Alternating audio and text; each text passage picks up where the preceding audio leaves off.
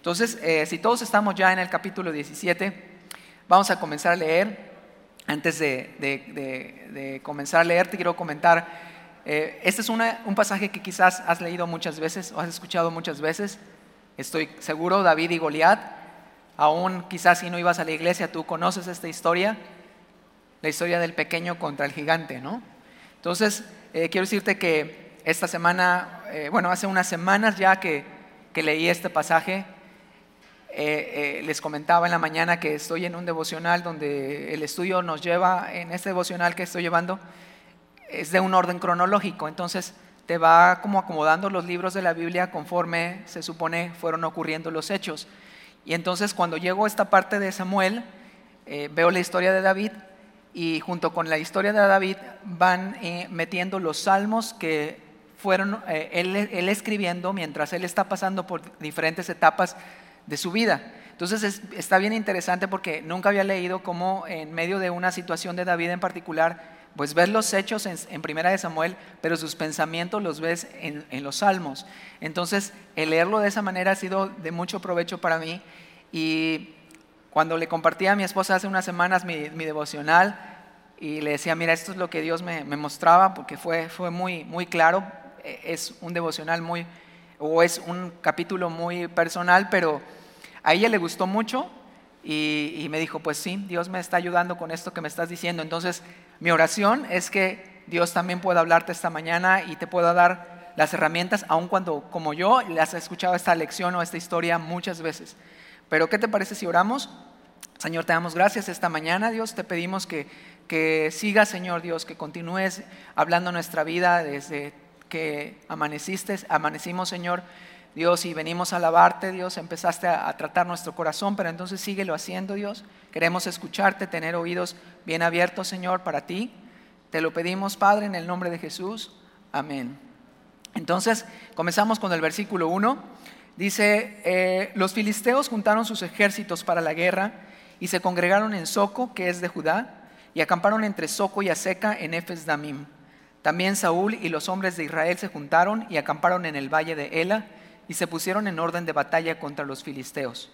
Y los filisteos estaban sobre un monte de un lado e Israel estaba sobre otro monte al otro lado y el valle entre ellos.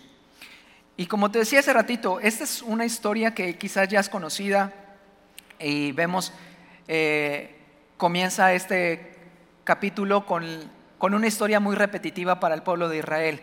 ¿Por qué repetitiva? Porque estamos viendo a los filisteos viniendo en una guerra en contra de ellos. Los filisteos fueron una, una población o un ejército que había estado constantemente batallando contra Israel. Lo vemos cuando lees el libro de jueces, los vemos constantemente a, este, esta tribu de los filisteos, o, por llamarlos así, este, constantemente haciendo la guerra en contra del pueblo de Dios. Y vemos cómo Dios levantó algunos de estos eh, jueces, como Gedeón, como Jefté, como Sansón, antes del primer rey que ya en esta etapa de Samuel ya está Saúl como rey. Pero vemos cómo este pueblo ha ido en contra del pueblo de Dios constantemente. Y, aquí está, ¿no? Comienza con eso, con una guerra. Eh, mientras estaba leyendo este, este capítulo, estaba pensando mucho en cómo algunas de nuestras, eh, en nuestras etapas de nuestra vida hay situaciones en las cuales hay una constante en algunas batallas que, se presentan en nuestra vida. Hay cosas que, que son algunas repetitivas que, que, muchas veces hemos experimentado y que hemos pensado, ¿por qué sigo batallando con este asunto? ¿Por qué sigo peleando con esto? A veces hay ciclos que de repente se repiten y parece que no podemos salir de ellos. Algunas de estas otras batallas son nuevas, quizás algún conflicto en casa, alguna situación familiar que antes no tenías. Antes tenías niños chiquitos, ahora tienes niños adolescentes y ya las situaciones cambian. De repente ya no son adolescentes, pero ya son adultos y ya estás viviendo esta etapa en tu vida. Pero de repente tienes situaciones eh, con tu esposo, con tu esposa, cosas, batallas y guerras que constantemente vienen a nuestra vida. Y sabes, esto es muy común. Nosotros como cristianos vivimos en una batalla constante, una batalla con nuestro corazón, con nuestras emociones, con nuestros pensamientos. Y aún no siendo cristianos hay batallas más intensas. Pero vamos a ver esta mañana que era lo que, como te decía, quizás la has escuchado, pero eh, Dios quizás quiere recordarte cómo estás en medio de estas batallas, si estás ahorita en una de ellas O sabes, eh, no te quiero decir algo malo, pero finalmente vas a entrar en algún momento en una batalla y el punto es saber cómo vas a tratar con ella, cómo vas a lidiar con ella, cómo vas a, meterte en esa situación que de una u otra manera te va a tocar. Entonces, vemos esta historia, comienza con eso, con una guerra.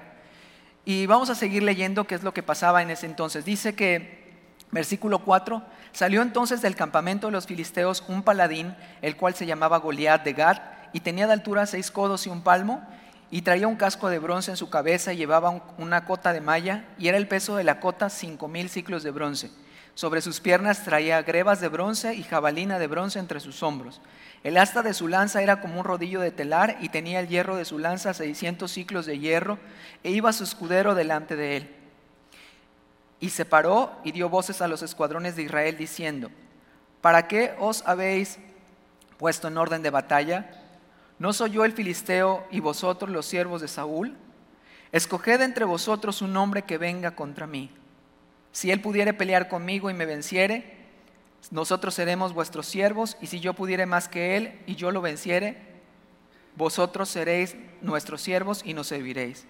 Y añadió el filisteo, hoy yo he desafiado al campamento de Israel, dadme un hombre que pelee conmigo. Entonces se presenta en esta historia Goliat. Goliat es uno de estos filisteos que no era un filisteo común y corriente, era un filisteo que aproximadamente medía casi tres metros de estatura. Nos describen la armadura que traía este hombre. Se ve que es una armadura bastante compleja, completa, pesada, imponente. Algo que eh, había, eh, eh, se presentaba delante del, del pueblo de Israel, del ejército de Israel, para que precisamente era intimidarlos. Era una manera en cómo él se presentaba y, de entrada yo creo que era como, o sea, increíble, ¿no? Ver a este hombre que estaba desafiando al pueblo de Israel y le decía, solo uno, solo uno de ustedes venga contra mí. Muchos, eh, muchos de los problemas o las batallas que se presentan en nuestra vida son así. Vienen de una manera no pequeña, vienen de una manera bastante complicada, a veces muy compleja, a veces situaciones que, de repente las vemos demasiado grandes, demasiado difíciles. Y muchas veces yo estoy seguro que como, como yo eh, hemos, hemos querido quitar, eh, ahora sí que tirar la toalla, porque vemos la situación muy difícil. ¿Sabes? Eh, en esta historia podemos considerarla como muchos la veían en ese momento, la historia del pequeño contra el gigante. Porque así pues la hemos escuchado. Pero, ¿sabes? esta historia nos va a recordar Dios una, algo muy particular que, cambia todo. Eh, aquí siempre veíamos como a David como el pequeño, pero en realidad vamos a ver que el pequeño era este gigante que estaba ahí. Que el pequeñito en estatura o en edad o en condición era realmente el gigante que se iba a enfrentar contra un pequeñito que en sus fuerzas parecía bastante imponente. Y desde ahí Dios nos empieza a mostrar una situación en la que nosotros podemos encontrarnos muchas veces en nuestra vida. ¿Cómo vemos nuestras situaciones? ¿Cómo vemos nuestras batallas? ¿Cómo vemos esas luchas que se presentan en nuestra vida? ¿Cómo las estamos enfrentando? Las vemos así como, como todos veían, porque el pueblo de Israel veía así a Goliat, imponente, intimidante, bastante complicado enfrentarse contra de él. Y, y, eso iba a tener un resultado dependiendo de la forma en cómo veían, pero sobre todo cómo escuchaban a Goliat. Goliat dice que él se paró y dio voces a los escuadrones de Israel. O sea, él no fue con una vocecita así como, oigan, miran, yo quiero luchar. No, él fue y dio voces. Yo me lo imagino a este hombre gritando, poniéndose enfrente de la batalla y gritando y desafiando al pueblo de Israel a ver quién se enfrentaba con él. Y las voces que nosotros escuchamos en nuestra vida, en nuestros pensamientos, en nuestro corazón, va a depender mucho de la manera en cómo tú escuchas esa voz o esas voces. Porque pueden traer un resultado bueno o malo. Dice que el versículo 11, vamos a ver cuál fue el resultado para, para, el pueblo de Israel en ese momento. Dice, oyendo Saúl y todo Israel estas palabras del filisteo, se turbaron y tuvieron gran miedo. Aquí vemos cómo está Saúl, ya aparece el líder de Israel, ya aparece el rey de Israel, el hombre que debía estar al frente de su ejército, el hombre que debía estar enfrentando todas estas batallas, pero que vemos el hombre junto con un pueblo que estaba turbado y lleno de miedo. Saúl venía unos capítulos atrás, había sido nombrado rey, había sido escogido por Dios, había sido ungido también de la misma manera que vamos a ver más adelante que David, pero vemos un hombre que había sido, se había apartado de la voz de Dios, había dejado de escuchar a Dios, había decidido hacer su voluntad y pelear en sus propias fuerzas, en su experiencia, en su forma de ver las cosas, y vemos un hombre que ya Dios lo había desechado por esas condiciones que él presentaba. Y entonces, obviamente, el resultado era que él ya no estaba escuchando, viendo las cosas como Dios las veía. Él ya estaba viendo las cosas con ojos completamente terrenales, con una visión muy corta sobre la situación, y simplemente ahí estaba el resultado. Dice que él estaba turbado y lleno de miedo, y junto con él todo el pueblo de Israel. ¿Qué tan importantes las voces que escuchamos en nuestra vida? qué tan importante es saber qué es lo que nos alimentamos cada vez eh, que, nos levantamos de, la cama y que vivimos toda la semana. Dice la Biblia que la fe viene por el oír y el oír por la palabra de Dios. Entonces el oído, lo que tú y yo escuchamos es súper importante. ¿Por qué? Porque es la manera en que nosotros vamos a estar alimentando las convicciones más profundas de nuestro corazón la manera en cómo vamos a poder enfrentar nuestras batallas y las situaciones que se van a presentar en nuestra vida. Goliat y el enemigo lo sabía, tu enemigo lo sabe. El enemigo de tu alma, aún tú mismo lo sabes. Que lo que la manera en cómo tú has escuchado y has estado poniendo más atención en ciertas cosas ha sido lo que te ha permitido creer o no creer en lo que Dios dice sobre las situaciones que, están en, nuestras vidas. Y mira, vamos a seguir leyendo qué dice el versículo 12. Y David era hijo de aquel hombre frateo de Belén de Judá, cuyo nombre era Isaí, el cual tenía ocho hijos. Y en el tiempo de Saúl este hombre era viejo y de gran edad entre los hombres. Y los tres hijos mayores de Isaí habían ido para seguir a Saúl a la guerra, y los nombres de sus tres hijos que habían ido a la guerra eran Eliab el primogénito, el segundo Abinadab y el tercero Sama.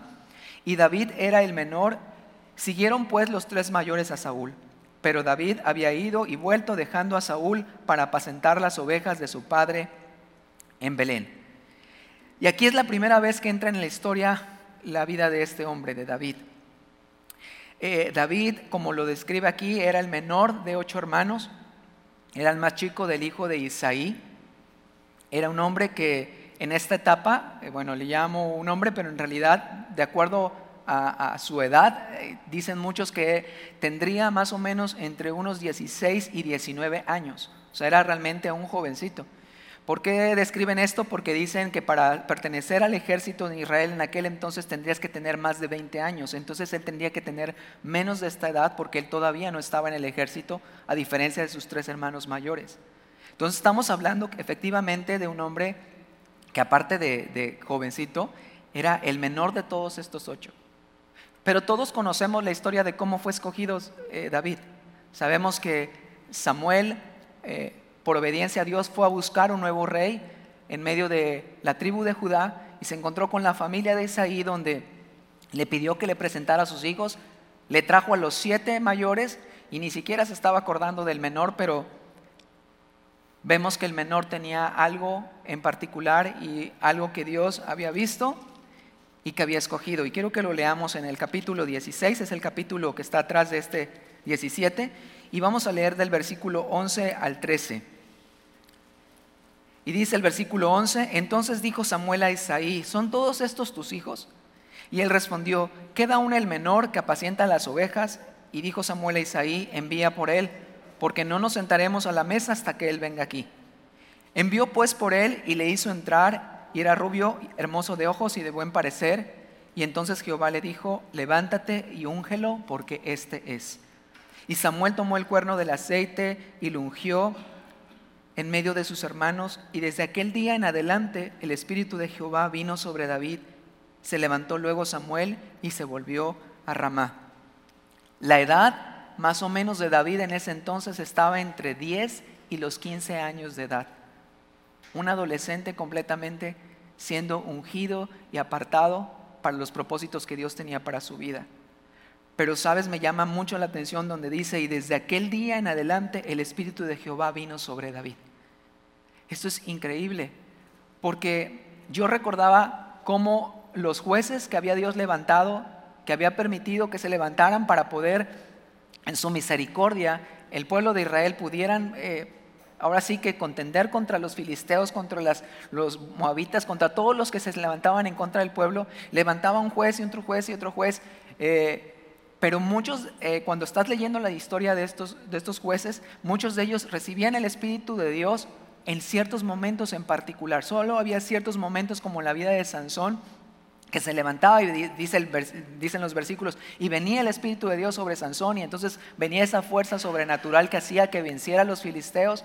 Lo mismo pasó con Jefté, lo mismo pasó con el, mismo, eh, con el rey Saúl. Cuando Dios lo apartó dice que vino el Espíritu sobre de él y aún eh, dice que profetizaba. Pero sabes, es curioso porque eh, no es que Dios no permitiera que el Espíritu de Dios viviera todo el tiempo en ellos, pero muchos de ellos habían tomado esta cuestión de que el Espíritu de, Dios viniera sobre ellos solo de manera temporal. Ellos habían tomado esta postura cuando solo vivían, a lo mejor por evento, por una emoción, por una situación y decían, bueno, sí, ahora sí experimento este poder de Dios y, y entonces soy fuerte y entonces puedo y entonces hago. Y a veces nuestra vida espiritual es así.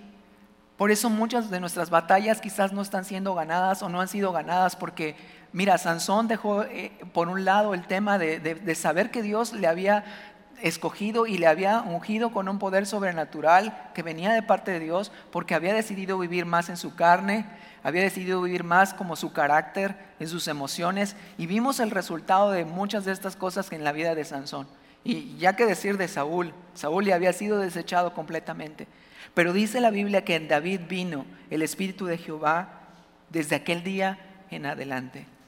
Y esa es una gran diferencia que vamos a encontrar en David en esta historia, porque David sabía, David conocía la voz de Dios, David había sido cautivado por la voz de Dios y había algo tan profundo, había una raíz tan profunda de la voz de Dios y de la palabra de Dios en su vida, que él, cada situación que, estaba, que, que iba a vivir, era espontáneo la respuesta que él iba a dar, era espontánea la forma en cómo él iba a ver la vida. Y yo pensaba muchas veces en nuestras vidas así como, ¿por qué a veces batallamos constantemente con cosas? Porque a veces vivimos también por esos momentos. A veces el venir a la iglesia el domingo, escuchar la palabra, saber que fue muy buena, saber que Dios te habló en ese momento, pero el resto de tu semana de repente es como Dios, no está pasando nada, sigo con la batalla, ahí está el conflicto en mi casa, llego y me voy a encontrar con la situación en familia, con los hijos, con la esposa, con la economía, con la salud, no sé cuál sea, con tu carácter, con tu vida espiritual. De repente no hay un avance, de repente estamos batallando y como te decía, inclusive queremos eh, eh, tirar la toalla inclusive, ¿no? Y, no te digo esto porque realmente no me suceda. De hecho, este devocional o este, este capítulo fue algo muy personal. Dios quería mostrar la condición de mi corazón mientras yo leía. A pesar de que he escuchado muchas veces esta historia, sabes, Dios me estaba mostrando la condición de mi corazón. Y por eso es que es algo que, sé que, eh, que, Dios eh, también me decía, también hay gente como tú que, puede estar pasando por estos asuntos y que han batallado y, de repente no saben cómo, cómo encontrar este asunto, cómo, cómo, cómo resolverlo. Pero vamos a seguir leyendo.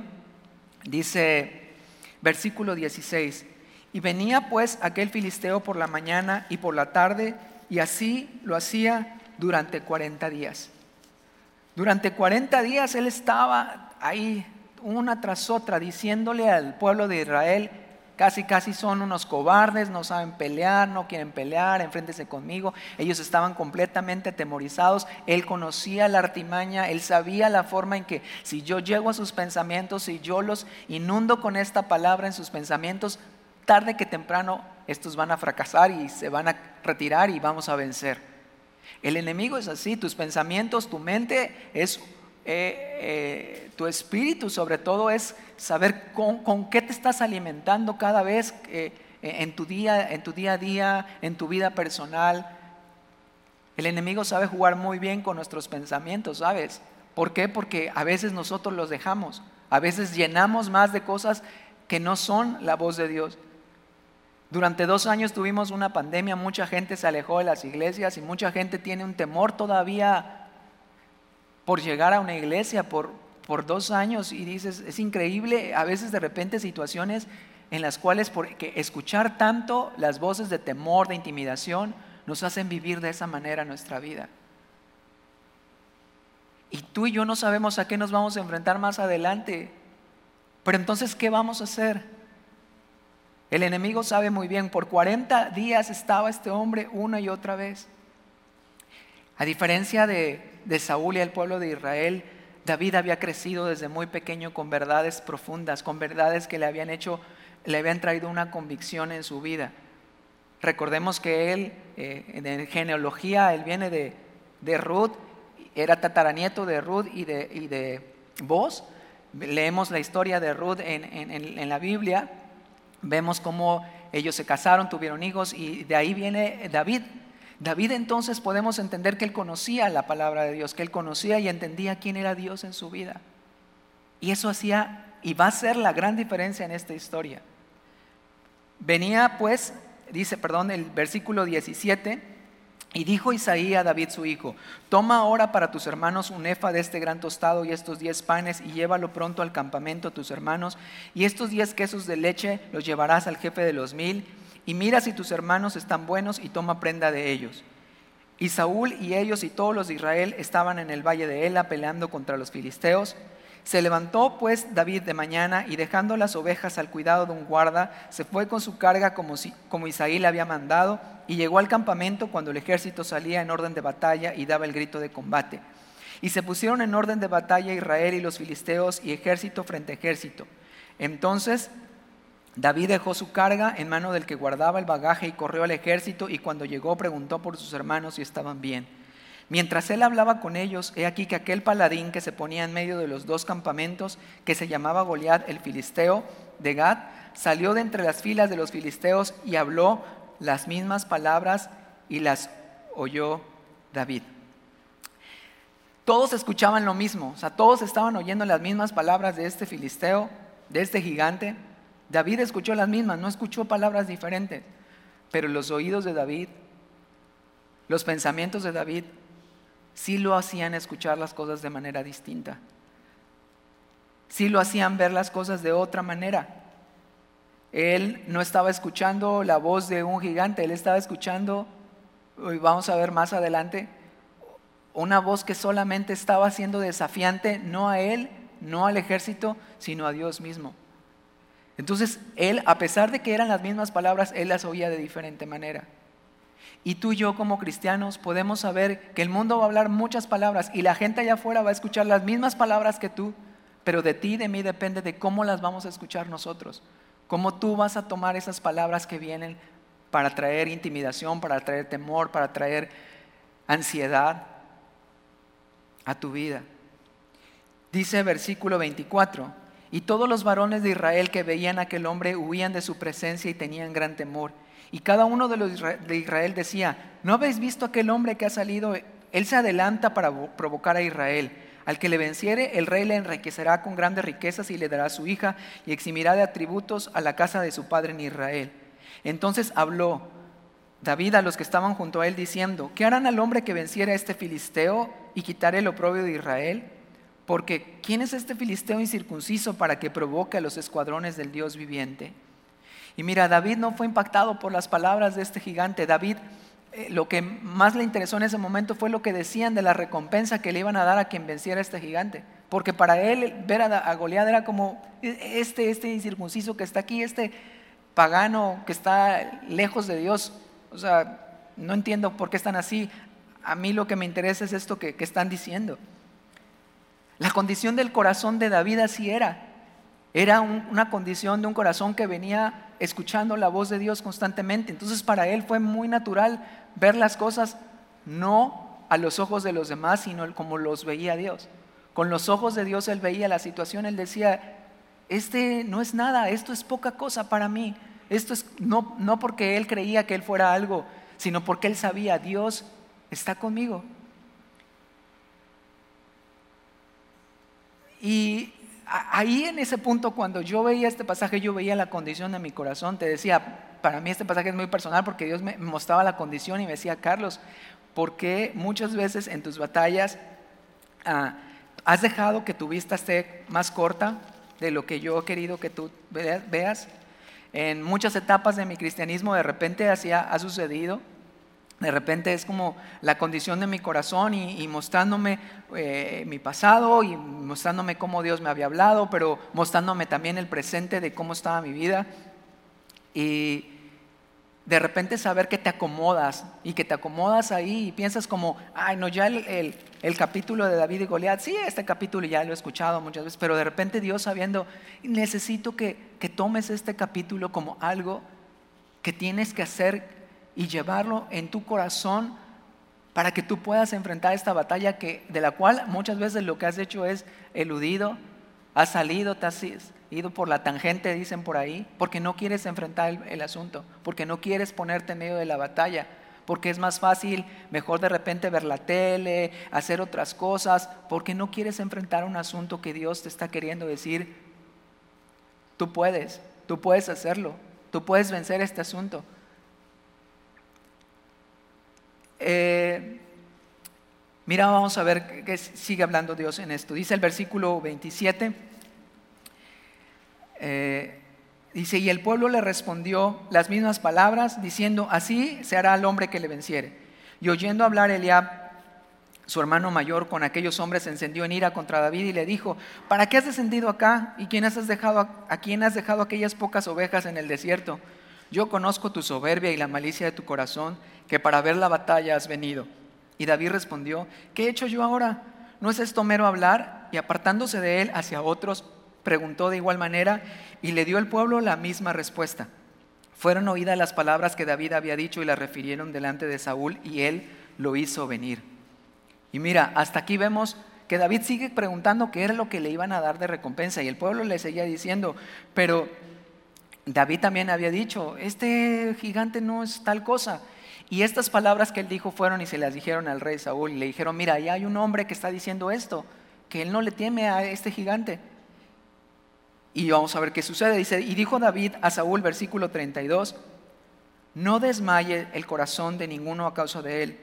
Tu siervo irá y peleará contra este filisteo. Dijo Saúl a David, no podrás ir en contra de aquel filisteo para pelear con él, porque tú eres un muchacho y él un hombre de guerra desde su juventud. David respondió a Saúl, tu siervo era pastor de las ovejas de su padre, y cuando venía un león o un oso y tomaba algún cordero de la manada, salía yo tras él y lo hería y lo libraba de su boca. Y si se levantaba contra mí, yo le echaba mano de la quijada y lo iría y lo mataba. Fuese león, fuese oso, tu siervo lo mataba. Y este filisteo incircunciso será como uno de ellos porque ha provocado al ejército del Dios viviente. Y añadió David, Jehová, que me ha librado de las garras del león y de las garras del oso, él también me librará de la mano de este filisteo. Y dijo Saúl a David, ve y Jehová esté contigo. ¿Ves la condición del corazón de David? Él sabía, él vivía, había vivido y viendo a Dios, no diciendo, yo fui librado porque yo, era muy fuerte. Dice que él así como me libró de las garras del león, también él me librará de la mano de este filisteo. Él sabía que sus batallas siempre había estado acompañado de parte de Dios. Quien le había hecho ganar estas batallas era Dios. Y Saúl lo que miraba en él era un muchacho y le dijo, no podrás, no vas a poder. Y a veces hay personas así en nuestra vida, o tú mismo, es no, no vas a poder, esta situación no va a avanzar, esto ahí te vas a quedar. Sigue batallando, sigue luchando, las cosas no cambian. Sigue siendo el mismo, sigues batallando con el mismo pecado, vas, vas eh, teniendo las mismas cosas de siempre y, y las cosas pues no cambian. Tus hijos no cambian. Pero sabes, así es el enemigo, así son esas voces. Y a veces no lo quieren decir de mala onda, pero te dicen no podrás. Pero a él, a David, esas palabras fueron como entraron por un oído y salieron por el otro. Es como, a ver, Saúl, no estás entendiendo. Tú me ves como un muchacho y me dices que no soy un hombre de guerra, pero ¿qué crees? Capítulo 16, versículo 18, ¿qué dice de David? Dice, entonces uno de los criados respondió diciendo, he aquí yo he visto a un hijo de Isaí de Belén, está hablando de David, que sabe tocar y es valiente y vigoroso y hombre de guerra, prudente en sus palabras y hermoso, y Jehová está con él. Eso es lo que David sabía de él. Yo soy un hombre de guerra, no soy un simple muchacho, no soy un simple jovencito que está aquí, y Jehová está conmigo. Eso es lo que David sabía y entendía. Y mira, aquí quiero dirigirme especialmente a ti, hombre, varón, papá o joven. A veces hemos visto nuestra condición, nuestra vida como la de un muchacho y no como la de un hombre de guerra. ¿Cómo te has visto más en este tiempo? Porque a lo mejor dices, no, es que yo sí soy un varón de guerra, pero sabes, porque hemos dejado muchas veces de pelear por nuestra vida espiritual, por nuestro carácter, por nuestra familia, por nuestros hijos. A veces pensamos que mi esposa sea la que ore, que mi esposa sea la que me hable, que mi esposa sea la que traiga a los niños a la iglesia. Yo no quiero confrontar este problema con mi hijo con mi hija porque me es más fácil decirlo, arréglalo tú, este, tú estás acá. Pero Dios nos ha llamado a ser hombres de guerra. Dios nos ha llamado a tener convicciones profundas que nos hagan saber que estamos parados ahí porque Dios nos escogió a nosotros. Dios nos llamó a nosotros, no a ellas. Dios nos llamó de una manera muy particular. Y solamente veía a David como un hombre que sabía quién era Dios y que podía hablar de esa manera, podía decirle, ¿sabes qué, Saúl? Mira, está bien lo que tú dices, pero yo quiero contarte, yo he salido a la batalla, yo he salido a pelear contra leones y contra osos y cuando han venido y han querido atacar a mis, mis ovejas, yo he venido y los he rescatado de sus garras. Porque así habla un varón de guerra. Así habla alguien que dice, yo no voy a permitir que este mundo, que el enemigo venga y envuelva mi casa mi familia, mis hijos. Y te decía, mientras eh, leía yo el devocional, Dios me iba llevando a los salmos y me encontraba con cosas tan padrísimas de, de, David en, en esos tiempos. Y mira, quiero que me acompañes a leer el Salmo capítulo 19. Salmo capítulo 19, versículo 16 y 17.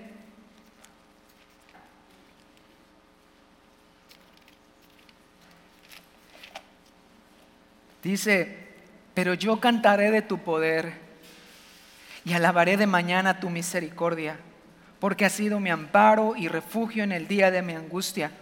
Fortaleza mía, a ti cantaré, porque eres, oh Dios, mi refugio, el Dios de mi misericordia.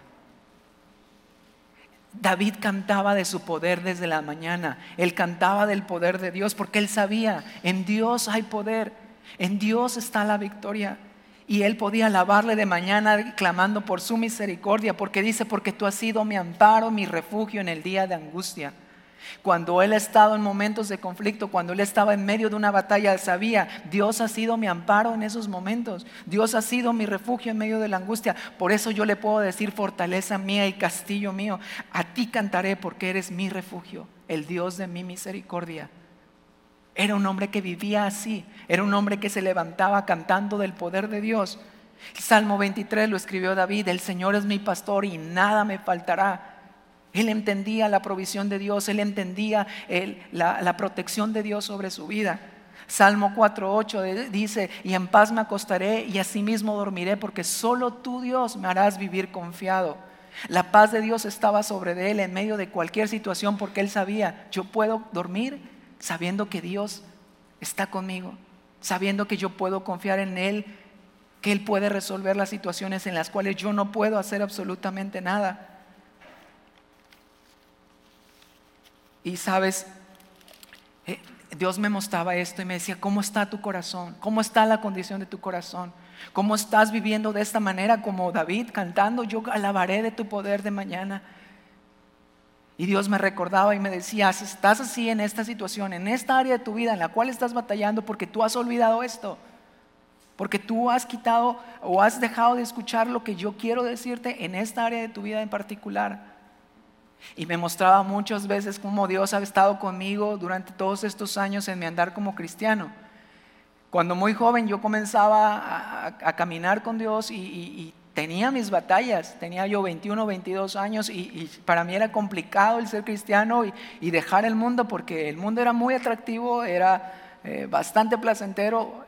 Y, yo estaba entre un pie en la iglesia y un pie en el mundo porque era difícil, pero sabes, esas, esas luchas eran eran constantes, era algo que yo no podía quitar y yo eh, recuerdo una tarde eh, que yo estaba eh, diciéndole a Dios, Dios no puedo, o sea, realmente esto es muy difícil para mí, yo prefiero mejor regresarme al mundo y, vivir en esa vida que, que, yo sé que me daña, me lastima, me deja más vacío que nunca, pero no puedo, es muy difícil el caminar contigo.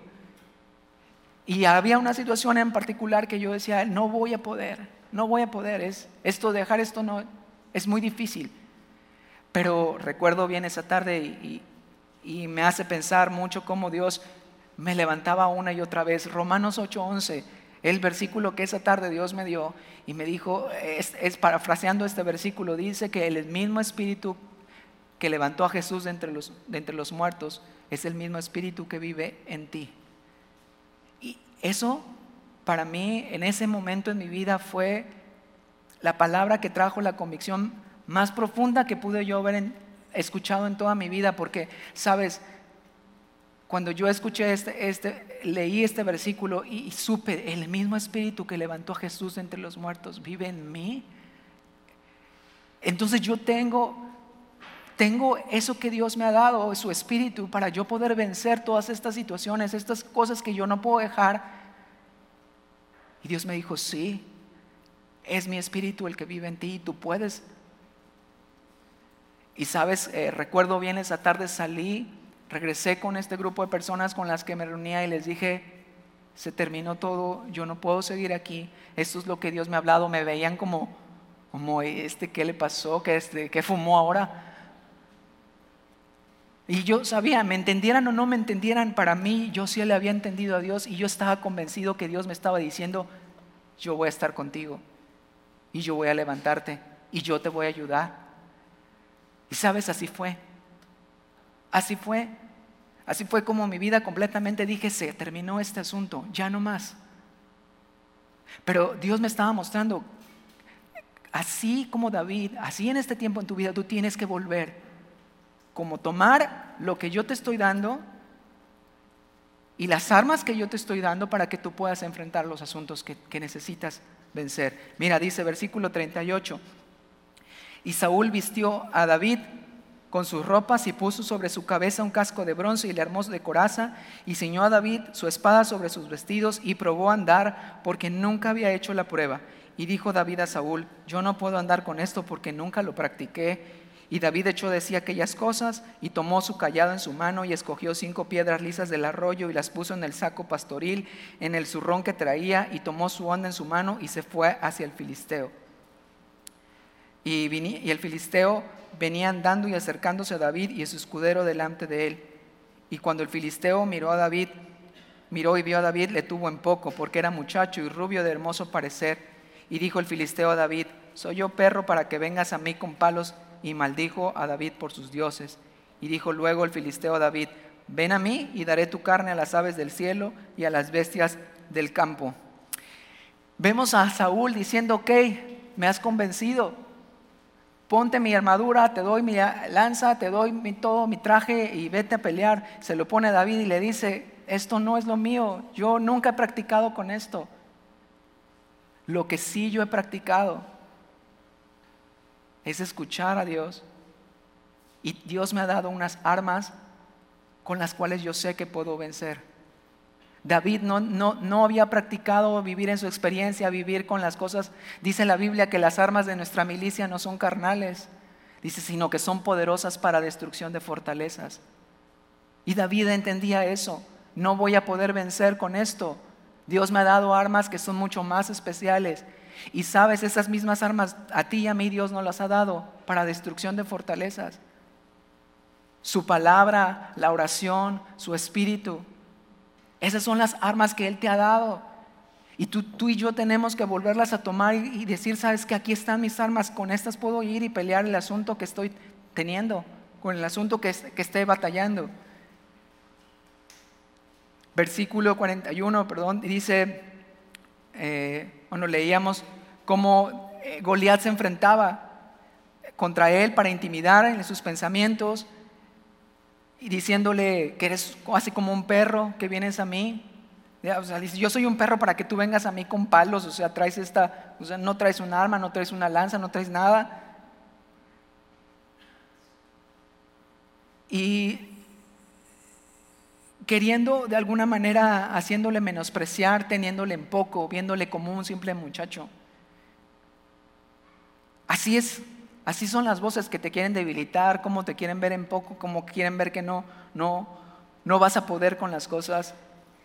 Y a veces yo, yo ponía en mis notas cínicamente, pues podemos venir y escuchar y decir, sí, todo lo puedo en Cristo que me fortalece, pero cuando estás en medio de la batalla, ¿qué sucede?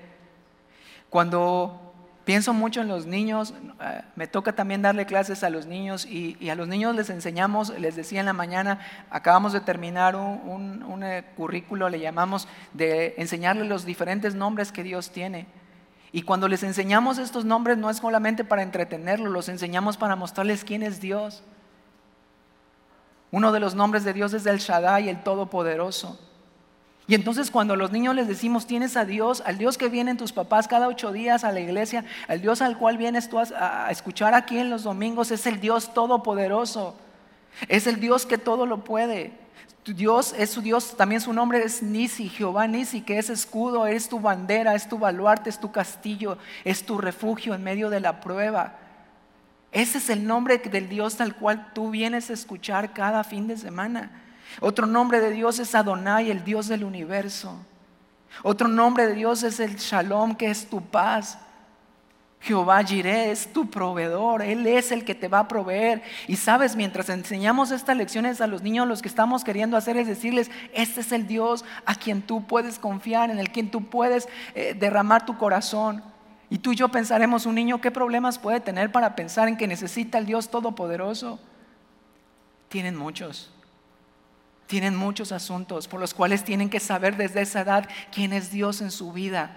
Si tú y yo logramos que estos niños crezcan con estas verdades, con esta, esto de quién es Dios en su vida, podemos ver cosas diferentes pasando. Cuando ellos levantan su voz y me dicen, estas, quiero que oren por esta situación en mi casa, porque han creído mientras están escuchando, ellos están creyendo y dicen, si tú me dices que Dios es todopoderoso, entonces por favor ora porque mi papá no tiene trabajo. Ellos tienen sus propias batallas y a veces pensamos que solamente nosotros, pero mira, Dios quiere mostrarnos a través de la vida de David cómo enfrentar estas situaciones. Dice versículo 45, eh, Jehová, entonces dijo David al filisteo, tú vienes a mí con espada y lanza y jabalina, mas yo vengo a ti en el nombre de Jehová de los ejércitos, el Dios de los escuadrones de Israel, a quien tú has provocado. Jehová te entregará hoy en mi mano y yo te venceré y te cortaré la cabeza y daré hoy los cuerpos de los filisteos a las aves del cielo y a las bestias de la tierra, y toda la tierra sabrá que hay Dios en Israel. David no estaba queriendo enfrentarse contra Goliat para decir que vean quién soy yo, que vean que con mi eh, este, cinco piedritas y mi onda con eso voy a matar y mira la satisfacción que hay porque yo, que digan y que cuenten la historia que el pequeñito mató a David. David no le interesa que conozcamos la historia que el pequeñito mató al gigante. Él quería en la historia decir que toda la tierra sepa que hay Dios en Israel. Y a veces nuestras batallas están ahí no para que nosotros eh, pues nos suframos y estemos en conflicto, sino para que la gente sepa que si tú y yo creemos, que si tú y yo estamos convencidos quién es Dios, podamos decirle entonces a este mundo, la tierra tiene que saber que hay un Dios que está vivo, que hay un Dios que tiene poder, que hay un Dios que puede vencer la adversidad, que hay un Dios que puede vencer nuestras batallas. Si tú y yo vemos las cosas así, pensando, ¿sabes qué Dios? Ayúdame a librar esta batalla porque yo quiero que la gente sepa que hay un Dios aquí, que hay un Dios en mi familia, que hay un Dios en mi trabajo. Quizás muchas de estas batallas las vamos a ganar pronto. versículo 47, y sabrá toda esta congregación que Jehová nos salva con espada y con lanza, porque de Jehová es la batalla y Él os entregará en nuestras manos. David sabía Dios nos salva con estas cosas. De Jehová es la batalla. Los miércoles que estamos estudiando Esdras, vemos mucho de esto. De verdad te invito, escucha. Esdras puede ser buenísimo para tu vida. Para mí está siendo, volviendo a recordar Esdras y volviéndome, eh, leíamos hace dos semanas Zacarías 4:6, dice que no es con fuerza ni con ejército. Les decía al pueblo de Israel que estaban levantando otra vez el templo, pero ellos estaban intimidados por el enemigo que venía y les decía, no van a poder levantar el templo, no van a poder hacer esto. ¿Quiénes son ustedes? Y por muchos años dejaron de hacerlo. El miércoles pasado veíamos Esdras 5 y sabes, eh, eh, nos platicaba Dani, más, más de 15 años creo pararon la obra y ellos porque habían sido intimidados, pero llegó un momento en que la palabra de Dios vino, ellos la escucharon y decidieron pararse y decir, no me va a parar más el enemigo ni estas voces que quieren que yo detenga esto. Sabían que estaban en medio de una batalla y sabían que podían creerle a Dios antes que cualquier cosa. Versículo 51 eh, Dice, entonces corrió David y se puso sobre el filisteo y tomando la espada de él y sacándola de su vaina, lo acabó de matar y le cortó con ella la cabeza. Y cuando los filisteos vieron a su paladín muerto, huyeron. Y ahí vemos a un hombre que no quedó solamente pasivo en su vida, como sentado, pensando que las cosas iban a pasar por obra así como de la magia, no, él sabía, Dios está conmigo, yo puedo vencerlo, se para activamente y se pone en medio del campo de la batalla y logra vencer a este hombre y a este gigante. Dios quiere quizás que tú y yo nos volvamos a poner en el campo de esa batalla, a lo mejor te has salido, has eludido estar allí porque no, no quieres salir lastimado, no quieres salir herido, no piensas que no vas a poder que vas a salir defraudado nuevamente. ¿Para qué intentarlo otra vez? Pero Dios nos está enseñando a través de esta palabra, es que Él quiere volverte a saber, volverte a ver en ese campo de batalla y usar las armas que Él te ha dado. Porque sabes, tarde que temprano de todas maneras vas a tener que enfrentar ese campo de batalla. Quizás hoy no estás ahí, quizás todo va bien, pero vas a estar un día en un campo de batalla. ¿Y cómo vas a luchar entonces? Versículo 52. Levantándose luego los de Israel, los de Judá gritaron y siguieron a los filisteos hasta llegar al valle y hasta la puerta de Ecrón y cayeron los heridos de los filisteos por el camino de Saraim hasta Gad y Ecrón y volvieron los hijos de Israel de seguir tras los filisteos y saquearon su campamento. David tomó la cabeza del filisteo y la trajo a Jerusalén, pero las almas de él las puso en su tienda. ¿Qué sucedió? Una vez que David enfrentó al gigante y lo mató, lo que hizo como consecuencia fue inspirar a todo un pueblo para decir, sí se puede. El pueblo se levantó, persiguió a los filisteos, los persiguieron hasta vencerlos y hasta acabarlos completamente. Nuestras luchas y nuestras batallas también sirven para inspirar a los demás cómo las enfrentas. Yo como papá, como padre de familia, tengo que inspirar a mis hijos a pelear esas batallas que un día ellos van a tener, pero ¿cómo estoy haciendo yo las mías? ¿Cómo las estoy enfrentando yo? ¿Cómo les voy a enseñar yo? Tengo que mirar y escuchar lo que Dios dice. Su voz en mi vida va a ser la gran diferencia. Y yo sé que su voz en su vida también va a hacerlo, pero tengo que enseñarles con mi ejemplo. Y solo quiero que terminemos, vamos a, a mirar lo que dice el Salmo 73, que me encanta, Salmo 73, 25 y 26.